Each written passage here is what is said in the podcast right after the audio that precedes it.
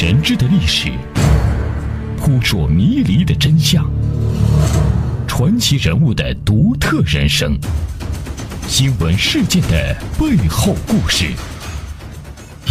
天下档案，倾听世界的另一面。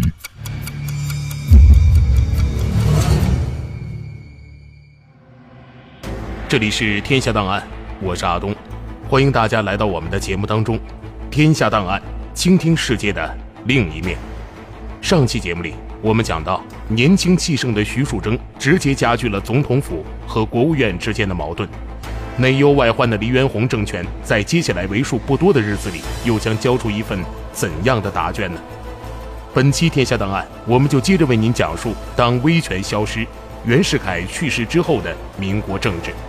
相关内容摘自赵岩所著的《晚清之后是民国》，本书由广西师范大学出版社出版。徐树铮一直是段祺瑞的左膀右臂，是段祺瑞一手提携上来的心腹。段祺瑞任陆军总长时期，徐树铮即为次长。长期以来，段祺瑞养成了让徐树铮帮助处理大小事务的习惯，对徐树铮很依赖，甚至因为徐跟袁世凯发生过冲突。段祺瑞任总理时，曾想让徐树铮任国务院秘书长，袁世凯十分恼火，给了徐树铮一个名义更高的官职，想把徐树铮从段祺瑞身边调开。谁知道段祺瑞一点不给袁世凯面子，段祺瑞对袁世凯说：“请大总统先把祺瑞撤了，那时候你想怎么办就怎么办。”当即辞职，徐树铮也随之辞职。以黎元洪的初衷，当然不愿意徐树铮当国务院秘书长。黎元洪请总统府秘书长张国干带话，请你告诉总理，一万件事我都依他，只有这一件办不到。张国干不敢带话，找徐世昌商量。徐世昌劝黎元洪说：“我以为一万件事都可以不依从他，只有这一件事必须办到，不要怕他跋扈。段总理已经够跋扈的了，多一个跋扈的，不见得更坏些。”黎元洪只好勉强同意徐树铮就职。段祺瑞之所以坚定不移地任用徐树铮，是因为格外看重徐树铮的才气和能力。徐树铮文武双全，除了深谙政治军事，将日常事务处理得井井有条外，还写了一手好文章、好诗词以及好书法。徐树铮还有着文艺天赋，拥有一副好嗓子，可以唱全本的昆曲，把旦角演得活色生香。对中国古代音律也有研究，不过徐树铮的致命弱点是心高气傲、不择手段，这让他得罪了不少人。第一次世界大战爆发后，徐树铮是拥德派。日本对德国宣战之后，德军在青岛被日军围困，缺少武器弹药，徐树铮竟然私下派人向青岛德国守军运去了一万多支步枪，由此可见徐的大胆。三十六岁的徐树铮在当上国务院秘书长后，经常抑制不住自己对总统府的轻慢。有一个说法是，某日某省同日变动三个厅长，徐树铮拿着内阁总理任免书去总统府盖印附属。黎元洪问徐树铮任免的是哪些人，徐树铮不耐烦地回了一句：“你只管盖印好了，管他任命什么人。”一时黎大总统竟然喃喃无语可说。徐树铮让人写了一份通知，派人送到新华门总统府传达室，强调现在是责任内阁制，总统的所有信件，包括私信，皆要送到国务院开拆。总统府起初照办，直到徐世昌一日来访，问及前几日所寄信件，黎元洪方才知晓此事，顿时大发雷霆。又有一次，徐树铮不顾国务院调解龙继光部与李烈军部武装冲突的决议。擅自拟写命粤、闽、湘、赣四省讨伐李烈军部的命令到总统府盖印，黎元洪觉得不妥，拒绝盖印。徐树铮见总统府不盖印，径直以国务院名义电令四省会剿李烈军部，结果江西督军李纯复电无兵可调，声明只能担任防守赣粤边境。徐树铮的强硬做派在内阁中也颇起冲突。国民党员内务总长孙洪一多次在内阁会上与徐树铮发生争吵，并以辞职相抗。黎元洪得知后，特将孙洪一召进总统府以示支持。这样，本来发生在徐树铮与孙洪一之间的争执，又发展为内务部与国务院的冲突，甚至演变为府院冲突。段祺瑞当然是支持徐树铮的，内阁当即拟就，孙洪一着即免职命令，由段祺瑞签发后送总统府盖印。黎元洪见到文件，震怒咆哮道：“你们说的话算话，我说的便不是话吗？”坚决不肯盖印。段祺瑞亲自来到总统府，请黎元洪盖印，黎仍拒绝。段愤然宣称：“如果不肯免孙职，即请总统免我职。”政局顿时混乱，最后不得不由老资格的徐世昌等人出面调解，以孙洪一和徐树铮分别离职，结束纷争。随即引发府院之争的是新任司法总长张耀增牵扯到的一起贩毒案。上海海关查获了一起贩卖毒品案。有人供出张耀增与毒贩有关系，安徽督军张勋、省长倪嗣冲、奉天督军张作霖、吉林督军孟恩远、黑龙江督军毕桂芳、湖北督军王占元、山东督军张怀之、福建督军李厚基等十余人电请罢斥司法总长张耀增。有人认为这是北洋系借机打击西南派，向黎元洪反映段祺瑞公报私仇。与此同时，由黎元洪提名的外交总长唐绍仪遭到了北洋系的强烈反对。张勋、倪嗣冲等三十四人，包括督军、省长、都统、师旅长，通电反对。有人甚至给唐绍仪安上了十二条罪名，声称唐绍仪如果来京，将性命不保。唐绍仪无奈之下，只好通电总统、总理辞职，痛斥张勋、龙继光等干政。内阁人选的问题也引发了府院之争。一九一六年八月初，原总统府秘书长张国干辞职，议员丁世义继任。丁世义是有名的笔杆子，有文人个性。他按黎元洪的要求，力主提高总统权力和地位，限制国务院的权力。八月下旬，丁世义提出府院办事手续草案，主要内容有两点：第一，总统需要随时出席国务会议；第二，所有国务院决议事件及任免官吏命令。需经该管部长官同意后，再呈大总统盖印。如总统有不同意见，要交回国务院再议。很明显，这个草案加强了总统府对于国务院的控制。对此，段祺瑞当然不同意。双方经过几轮谈判，决议了几条折中办法：第一，总统不出席国务会议，但国务会议议事日程先期呈阅；第二，国务会议议事记录随时呈阅；第三。紧急军政要件由国务员进府直接报告。第四，总统对于国务会议议决案件，如有认为不合者，可令总统及主管国务员说明理由。说明后仍认为不合，要交回复议一次。第五，每日呈阅文件与呈请用印由国务院秘书长亲送。这样，府院之间算是赢得了一段时间的平静。由纽约先驱论坛报驻远东记者汤姆斯·密勒创办的《密勒市评论报》是创于1917年，在当时颇有影响力的英文周报。这份报纸的一篇相关社论，对于北京政府总统黎元洪、总理段祺瑞以及国会自身三足鼎立的政治斗争评论道：“北京政府的国会与政府各部门之间的政争，基本上来说，同其他国家的类似政争没什么区别。”因为它总是伴随着民主政治制度而来，这种政争通常包括权力的争论、行使权力的程序、权力和特权等等。即使在当今最发达的民主国家，这些问题都还没有办法加以解决。但在中国，由于政府尚未能够享有完全的主权，问题就显得更为复杂。再者，中国仅有一项临时约法起作用，而且有人还在争论它的合法性，因此。一些较为开化的中国官员，经常在遇到困难时，就去他们在北京的外国朋友处听高见。但是，他们所得到的劝告，往往掺杂着那些劝告者及其同僚的一己私利。密勒氏评论报的观点，很大程度上有着旁观者甚至过来人的清醒和理智。显然，将袁世凯去世之后社会所产生的矛盾归结于府院之争是不科学的。社会风气的不良，领导人物的勾心斗角，是北洋政府政局波动的原因。以个人品行和人际关系为焦点做道德评判，这毕竟只是表象。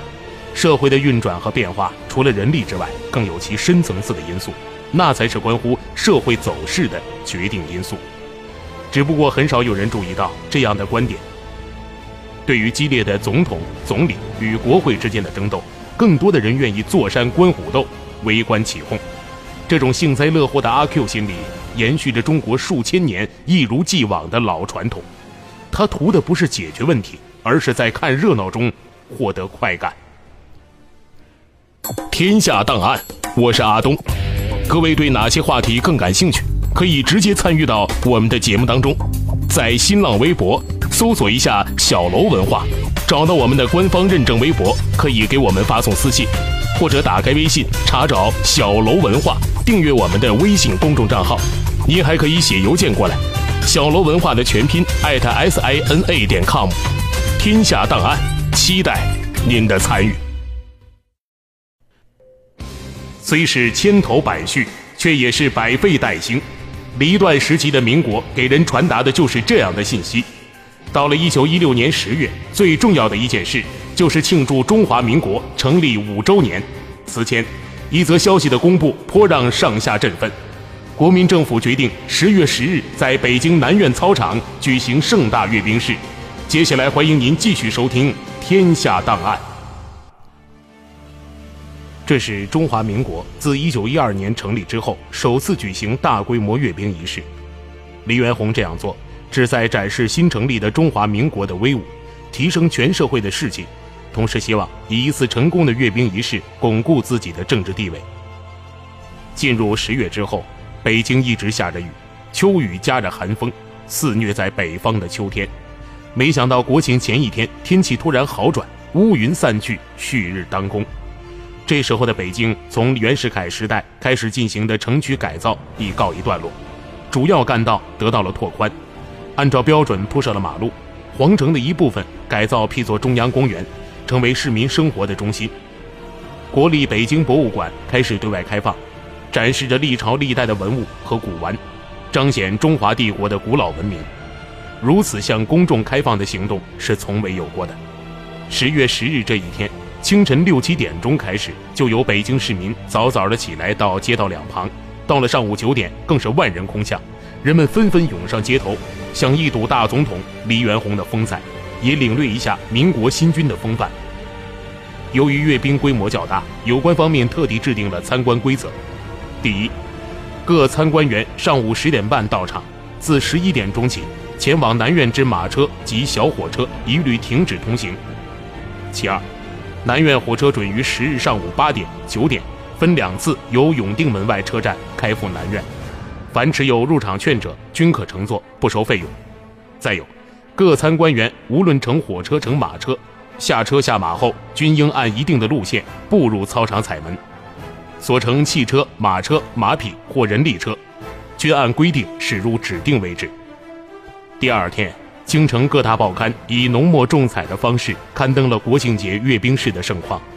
全身戎装的黎元洪和同样盛装出席的众官员们骑着马从演武厅前往检阅现场。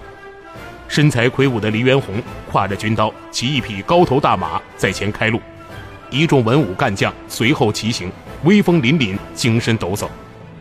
阅兵正式开始，打头的是陆军方阵，分骑兵和步军两个兵种。士兵们精神饱满，戴着白鹰或紫鹰的军帽，军服分蓝衣和黄衣两种，分别佩剑荷枪，陆续前行。参加人数有五六千人。自袁世凯小站练兵后，中国陆军正式走上现代化的道路。不仅军装学习西式，武器采用西式，训练方式和部队编制也效法西式。陆军方阵过后，在京的高级官员如孙武、蓝天卫。殷昌、江朝宗等也在仪仗兵引导下，骑着高头大马鱼贯而过。随即是大总统巡阅部队，一辆汽车开来，看台上一片骚动。当时汽车在中国还算少有，很多人都没有见过，特别是没有如此仔细观察过。敞篷的汽车上站立两个人，一是大总统黎元洪，另一个则是总理段祺瑞。两人并肩而立，且行且语，极为亲密。似乎很难与传闻中的离断交恶相对应。大总统莅临现场后，军乐团奏军乐，全体官兵行礼。其中，军官行撇刀礼，步兵行举枪礼，骑兵行马上举刀礼。阅兵总指挥官陈光远上前大声报告阅兵部队数目。随后，在总指挥官的引导下，大总统黎元洪依次检阅了各方阵。各方阵的师长、旅长、团长在大总统到达之时报告并行礼，随同检阅。其后，各参阅部队以营为单位，在大总统离队伍二十步时，行举枪口令、吹军号，以壮军威。巡阅结束后，黎元洪和段祺瑞回到演武厅，操练开始。四号员用号音调度变换队形，表演各种军事操练。黎元洪、段祺瑞阅操看得尤其认真，不时点评一番。操练结束之后是航空表演，由航空学校校长亲率飞行员演习飞行，地点是南苑，在仙农坛正阳门上空绕月数周，飞机划着白烟而去，经久不息的是观众雷鸣般的掌声。民国五周年的阅兵式获得了满堂彩，各大报章对此评价甚高，有一些还将阅兵与强国联系起来，一些国家的公使和武官也表达了溢美之词。除了阅兵，国民政府还以其他方式庆祝这一节日。北京的农事试验场，也就是现在的北京动物园；中央公园，也就是现在的中山公园；古物陈列所，也就是现在的故宫博物院前朝部分，均对百姓免费开放一天。虽然现在看来这样的举动实在算不了什么，不过在当时还是引得民众的雀跃。京城的很多报纸都在重要位置刊登这一消息。那几天。京城各主要街道人流如织，欢欣鼓舞，这是十数年来难得出现的热闹景象。除了京城，其他地方也颇为热闹。